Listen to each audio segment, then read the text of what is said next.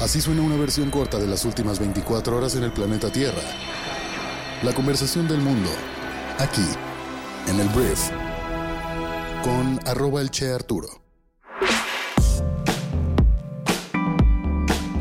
Hola, muy buenos días, bienvenidos a esto que es el Brief para este lunes primero de marzo. Aquí vamos a hablar de las noticias más importantes del día. Yo soy tu anfitrión Arturo Salazar, uno de los fundadores de Briefy, la plataforma más rápida para aprender nuevos conocimientos y habilidades de negocios. Conoce más de Briefy en briefy.com. Entonces, vamos a comenzar con las noticias más importantes para el día de hoy. Comencemos hablando de las noticias más importantes de México.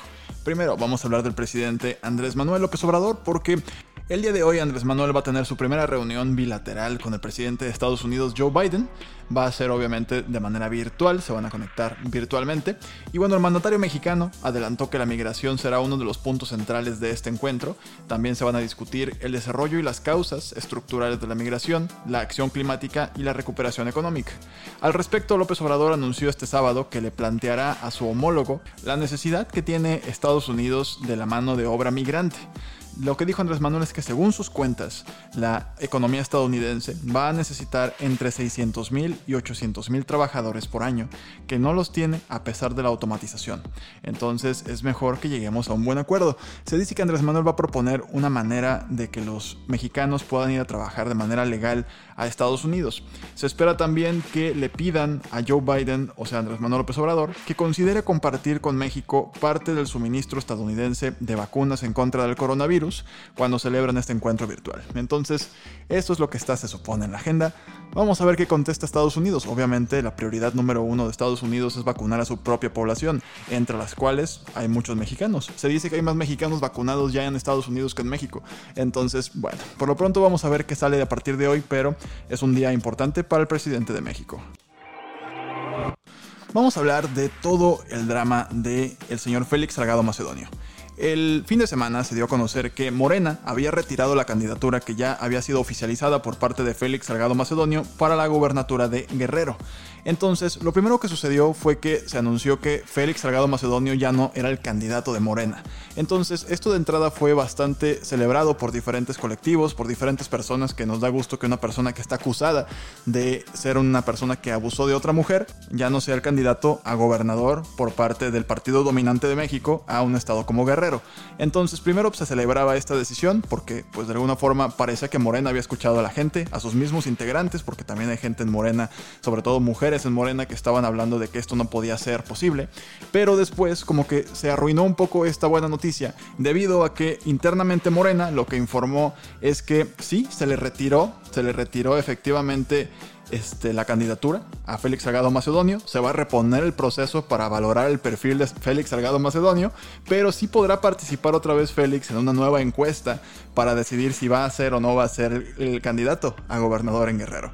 Entonces, según Mario Delgado, el presidente nacional de Morena, este, la Comisión Nacional de Elecciones del partido va a ser el encargado de definir la ruta a seguir de este caso. Entonces, aquí vemos a otra persona más que se deslinda de lo que tiene que ver con el señor Félix Salgado Macedonio. Al final del día, la resolución que finalmente fue avalada señala que el senador guerrerense no cometió ninguna irregularidad y solo se ordena a la Comisión Nacional de Elecciones repetir el proceso de selección de candidatura en el que Salgado puede volver a participar y también ganar. Entonces hay que mantenernos atentos aquí, porque me queda claro que la presión de las personas en redes sociales, en diferentes medios de comunicación, fue lo que provocó que Félix Salgado Macedonio no tuviera simplemente vía libre para ser el gobernador o por lo menos el candidato gobernador de Guerrero. Me da mucho gusto que haya muchas mujeres que ya hayan levantado la voz dentro del mismo partido de Morena que también están diciendo, oye, pues es que no puede haber una persona con acusaciones en camino a ser el candidato a la gobernatura de Guerrero. Entonces hay que mantener el dedo en el renglón, hay que estar atentos a lo que vaya a suceder, porque esto está lejos de haber terminado. Vamos a hablar del señor Hugo López Gatel, que es el subsecretario de Prevención y Promoción de la Salud, que ayer se anunció que lamentablemente se encuentra internado en el Hospital Temporal Siri Banamex después de dar positivo a COVID-19. De acuerdo al medio de comunicación La Jornada, López Gatel dio positivo a la infección el 20 de febrero y de acuerdo con el medio ingresó al hospital el 24 de febrero a causa de un estado de salud delicado, según reportes médicos. Por su parte, el subsecretario de Prevención y Promoción de la Salud se ha mantenido activo en Twitter publicando el reporte diario de COVID-19 producto de la conferencia de la Secretaría de Salud. Entonces esperemos que Hugo López Gatel esté bien y se recupere pronto del COVID-19 si es que sigue internado en el hospital. Hablemos ahora de Estados Unidos, porque este fin de semana el gobierno de Estados Unidos autorizó la vacuna de dosis única, atención aquí, una sola dosis de Johnson Johnson para combatir el COVID-19, lo que permitirá que millones de estadounidenses más reciban inoculaciones en las próximas semanas y va a ayudar mucho en el camino a aprobaciones adicionales en todo el mundo. Em, la Administración de Fármacos y Alimentos de Estados Unidos, la FDA, anunció esta aprobación o autorización de uso de emergencia para adultos mayores de 18 años luego del respaldo unánime el viernes por parte del panel de expertos externos de la agencia. En el ensayo global de 44.000 personas de Johnson Johnson se descubrió que la vacuna es un 66% eficaz para prevenir el COVID-19 de moderado a grave cuatro semanas después de la inoculación y un 100% eficaz para prevenir la hospitalización y la muerte debido al COVID. Entonces esperemos que este tipo de vacunas de una sola dosis lleguen pronto a nuestro país. En algo que también sucedió este fin de semana en Estados Unidos, la Cámara de Representantes, que es el equivalente a la Cámara de Diputados de Estados Unidos, aprobó el paquete de ayuda del COVID-19 por 1.9 billones de dólares del presidente Joe Biden, y más tarde ese mismo día Joe Biden pidió una aprobación rápida en el Senado. Afirmó que si actuamos ahora de manera decisiva, rápida y audaz, finalmente podemos adelantarnos a este virus, finalmente podemos hacer que nuestra economía se mueva nuevamente. El contenido de esta legislación podría cambiar una vez que llegue la Cámara Alta, especialmente después de que el Parlamento bipartidista del Senado dijo que el proyecto de ley no podría incluir una propuesta para aumentar gradualmente el salario mínimo federal a 15 dólares por hora debido a las estrictas limitaciones que conlleva la conciliación presupuestaria. Pero bueno, por lo pronto este paquete va avanzando poco a poco, incluye diferentes apoyos para las personas en Estados Unidos, como apoyo a los negocios, apoyo directo a los ciudadanos estadounidenses, entre muchas otras más. Entonces, este acuerdo se había estado trabajando durante semanas, probablemente el día de hoy provoque que los mercados financieros estén de buen humor, por lo que podemos esperar ganancias, pero por lo pronto, paso 1 se aprobó en la Cámara de Representantes, sigue el Senado. En más temas internacionales, Joe Biden, el día de ayer, envió una carta a los líderes del Congreso explicando su decisión de lanzar un ataque aéreo en contra de instalaciones vinculadas a las milicias respaldadas por Irán en el este de Siria la semana pasada. Biden dijo que los grupos estuvieron involucrados en ataques recientes contra Estados Unidos y el personal de la coalición en Irak, y siguen comprometidos en la planificación en curso para tales ataques futuros. Entonces Estados Unidos escribió siempre está dispuesto a tomar las medidas necesarias y proporcionadas en defensa propia. Varios legisladores demócratas criticaron la medida, especialmente porque se llevó a cabo sin la aprobación del Congreso, pero algunos republicanos apoyaron la decisión de Biden.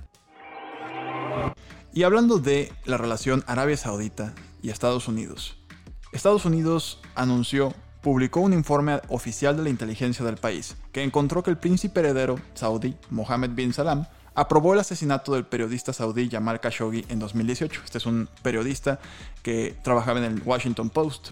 Entonces el presidente Biden dijo el sábado que el día de hoy se va a anunciar lo que su administración va a hacer con Arabia Saudita en general, luego de que se le criticara a la administración de Biden por no haber incluido dentro de las personas sancionadas este, por haber aprobado o asesinado a esta persona, que no se haya incluido al príncipe heredero. Se incluyeron muchas otras personas involucradas en la operación, estamos hablando de decenas de personas, pero no se incluyeron sanciones directas contra el príncipe heredero a pesar de los llamamientos bipartidistas de los legisladores estadounidenses para esta respuesta. Entonces los comentarios de Biden el sábado no especificaron si esto cambiaría, pero sugirieron que las sanciones del viernes no serán la acción final que tome la Casa Blanca y sabremos más de esto el día de hoy. Y bueno, hablemos del Canelo Álvarez, porque el boxeador mexicano este fin de semana derrotó al boxeador Abni Gilderim espero lo haya pronunciado bien, Gilderim, Abni Gilderim.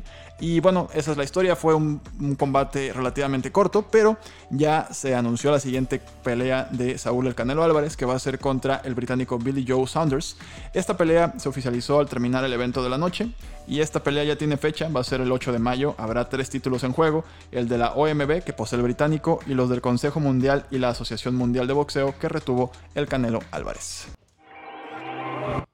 Muy bien, esta fue la conversación del mundo para este lunes. Espero que te sirva mucho y te genere mucho valor en tu día. Por favor, suscríbete a Briefy y nos escuchamos el día de mañana en la siguiente edición de esto que es el Brief. Que tengas un excelente inicio de semana. Yo soy Arturo. Adiós.